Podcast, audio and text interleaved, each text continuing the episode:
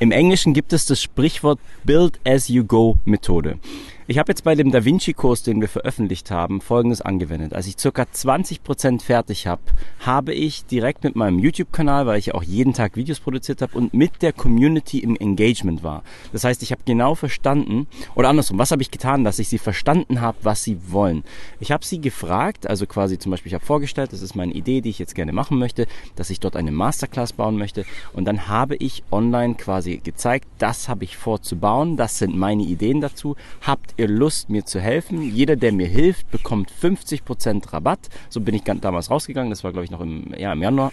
Und dann die Leute, die quasi darauf eingegangen sind und gesehen haben, einmal kriegen sie einen Wert natürlich. Also, hey, geil, ich kann das Ganze 50% günstiger bekommen. Und gleichzeitig habe ich gesagt, jeder, der dann dabei ist, damit er die 50% bekommt, soll mir eine Liste machen von Themen, die er in dieser Masterclass für DaVinci Resolve fürs iPad haben möchte.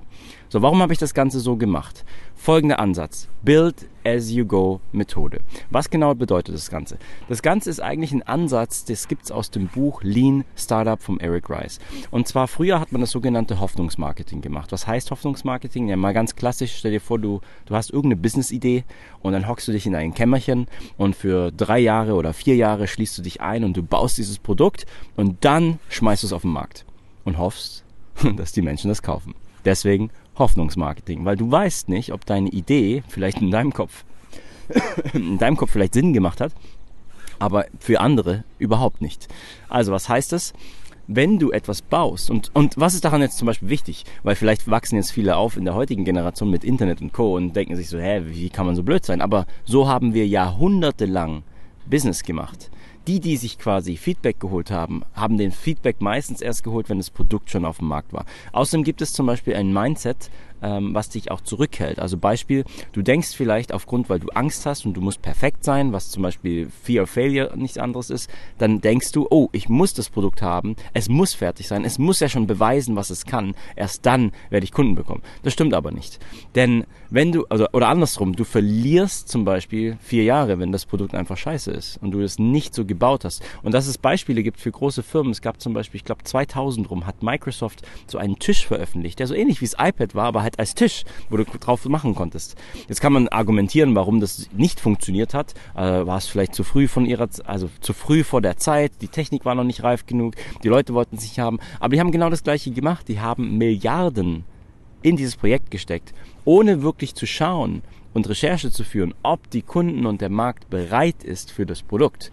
Weil wenn du merkst, dass der Kunde nicht bereit ist, dann kannst du nämlich in eine andere Richtung dieses Geld, also deine Ressourcen senden. Und das gleiche ist zum Beispiel viele Autoren, die ein Buch schreiben, machen genau das gleiche. Hoffnungsmarketing. Sie hocken sich hin, sie haben eine Idee, boah, ich schreibe diese eine geile Fantasy-Geschichte. Ich mache das einfach mal Haus auf dem Markt und, und hoffe, dass es funktioniert. Und es gibt tausende von Autoren da draußen, die eigentlich ein cooles Buch geschrieben haben, aber äh, am Markt vorbeigefehlt, also vorbeigeschrammt und es hat nicht funktioniert. Warum erzähle ich das Ganze? Build as you go Methode. Aus Lean Startup wissen wir, dass es eigentlich heißt, dass du Folgendes machen sollst. Baue so schnell wie möglich ein MVP. MVP ist ein Minimal Viral Product. So, jetzt steckt da zwar schon das Wort Produkt drin, aber es heißt nicht, dass es ein fertiges Produkt sein muss. Ich gebe ein Beispiel aus dem Buch Die vier Stunden Arbeitswoche von Tim Ferriss. Tim Ferriss hat in diesem Buch Folgendes gemacht. Er hat seine Bevor er sein Buch geschrieben hat, hat er die Titelideen durchprobiert und hat Google Ads geschaltet. Hat also nicht mal eine Webseite gehabt, hat mit Google Ads eine Landingpage gemacht. Aber wichtig, das habe ich aus, also von ihm aus dem Buch, wichtig, du musst mit dem Geld der Menschen, das, also was will ich damit sagen? Im Englischen heißt es Vote with the Dollars.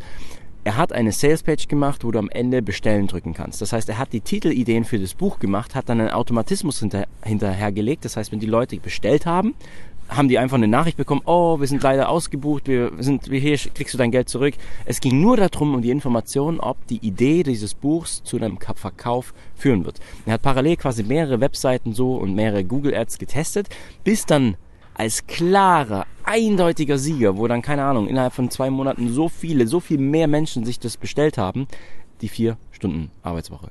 Das schreibt er selber in seinem Buch, wie er es angewendet hat. Und erst dann hat er das Buch geschrieben. Erst dann hat er genau diesen Titel genommen und hat sein Buch da fertig gemacht.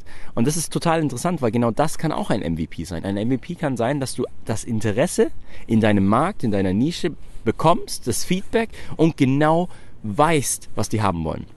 Und das ist jetzt so.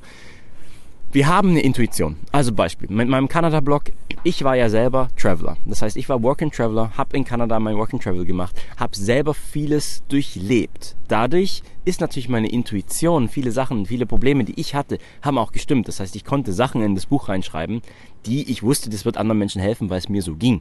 Das heißt, ich war selber die Testperson. Trotzdem, nicht jeder hat ja das gleiche Work and Travel gemacht. Also nicht jeder hat die gleichen Bedürfnisse und nicht jeder hat die gleichen Fragen.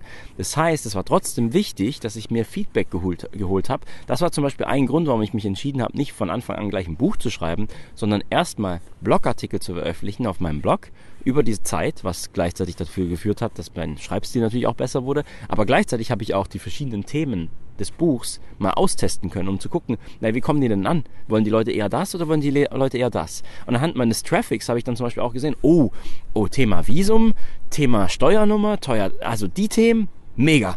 Wusste ich vorher vom Gefühl schon, aber da habe ich Folgendes bekommen, die Validierung. Und das ist der Ansatz, den es zum Beispiel auch in Lean Startup gibt mit Eric Rice.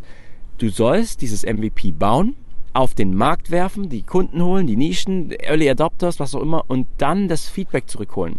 Weil zum Beispiel, machen wir noch ein Beispiel, ähm, viele, die Programmentwickler sind, Programmierer, die machen meistens folgendes, die haben eine Idee für ein Programm, oh, ich baue dieses Feature rein und das die Kernidee, das Kernproblem, was sie lösen, ist vielleicht das, aber weil sie dann auch Angst haben, oh, oh ich muss aber competitive sein und ich brauche das, oh, Facebook hat das äh, Feed, Feed, News, also dann mache ich das noch rein, oh, und die App hat das mit rein und, und Instagram hat das. Und auf einmal noch bevor ihr Programm überhaupt gelauncht ist, bevor sie überhaupt die richtigen Kunden haben, hocken sie Stunden da, Wochen, Tage, Monate und füllen dieses Programm mit all diesen Features, weil sie im Kopf denken, das braucht die Welt.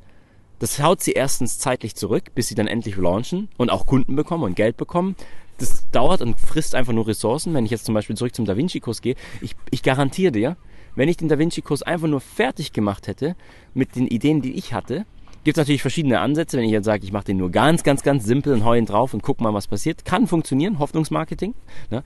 Aber es hätte auch noch was passieren können. Gerade bei mir, ich kenne mich, mein Mindset. Wenn ich irgendwann den Punkt erreicht hätte, wo ich das Gefühl gehabt hätte, boah, das lohnt sich doch eh alles nicht, ich habe doch gar keine Audience, die, die wollen das doch alles gar nicht sehen und, und lesen oder hören oder sich das anschauen, hätte ich vielleicht aufgegeben. Da steckt auch ein großer Punkt drin. Und das ist so ähnlich wie Ressourcen. Wenn du auf einmal mit einer Firma, mit einem Startup auch keine Ressourcen mehr hast, weil du durch deine Ressourcen, also zum Beispiel das Geld von einem Investor bekommst und das Geld ist dann verbrannt, dann läufst du aufs Ende zu. Das heißt, es ist sogar deine Obligation, du musst eigentlich, also meiner Meinung nach, um Ressourcen sparend an die Sache ranzugehen, musst du mit dem Approach rangehen, erst herauszufinden, was die Leute wirklich wollen, ein MVP bauen und dann mit den Leuten, und jetzt komme ich zum zweiten Part, warum das so wichtig ist, stell dir mal vor, du baust jetzt zum Beispiel ein Coaching-Programm. Du baust ein Coaching-Programm, weil es vielleicht auf dich auch passt. Du bist so wie ich jetzt, okay, du hast, du hast es selber durchgemacht, du weißt vieles und dadurch sind vielleicht, sagen wir, auch 50 Prozent richtig. Du baust das Programm, zwei Jahre steckst du rein, machst die Akademie fertig und alles und dann hast du die ersten Kunden, die einen Teil anders sind wie du. Die bei bestimmten Bereichen andere Hilfe brauchen wie du. Die die Sachen, die bei dir funktioniert haben, nicht funktionieren. Und sie gehen durch dein Programm und sind am Ende nicht happy. Warum? weil das, was du ihnen versucht hast beizubringen, hat zwar auf dich funktioniert, aber bei ihnen hat es nicht funktioniert. Es, es, hat etwas gefehlt und diese Erkenntnis bekommst du ja erst, wenn du mit diesem Kunden zusammenarbeitest. Du kannst diese Erkenntnis vorher nicht bekommen. Der Weg, diese Erkenntnis zu bekommen, ist, dass du bereits mit diesem Kunden arbeitest oder mit diesem Kunden im Gespräch bist, seine Bedürfnisse verstehst. Und das habe ich zum Beispiel mit dem Da Vinci-Zeugs gemacht. Als ich dann quasi gesagt habe, hey, ihr kriegt 50% Rabatt, kommt und gebt mir eure, eure Nachrichten. Du, der Kurs hat sich in den letzten 60, 70, ich wollte den Kurs machen mit so 20 Videos, bin ganz ehrlich. Wir sind aktuell in dem englischen Kurs, glaube ich, bei 93 Videos angekommen. Okay, jetzt ist das ganze Ding größer geworden, aber jetzt erfülle ich die Bedürfnisse, kann dadurch auch mein Angebot anders stellen. Der Preis wird nach oben gehen, ich bekomme mehr Geld und die Leute, die Kunden bekommen genau das, was sie sich gewünscht haben.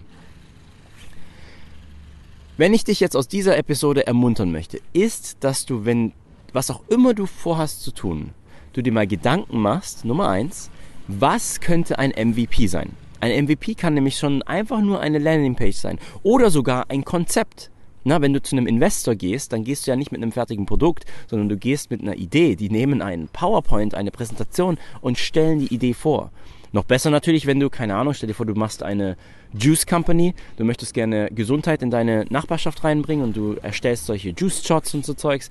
Ne? Und dann hast du vielleicht die ersten Juice Shots gemacht für dich selbst in deiner Küche, aber du willst das Ganze skalieren, aber dazu hast du das Geld und die Ressourcen nicht. Was macht man? Man geht natürlich, sorry, jetzt hat er angefangen hier zu arbeiten, aber ich werde die Episode gleich beenden.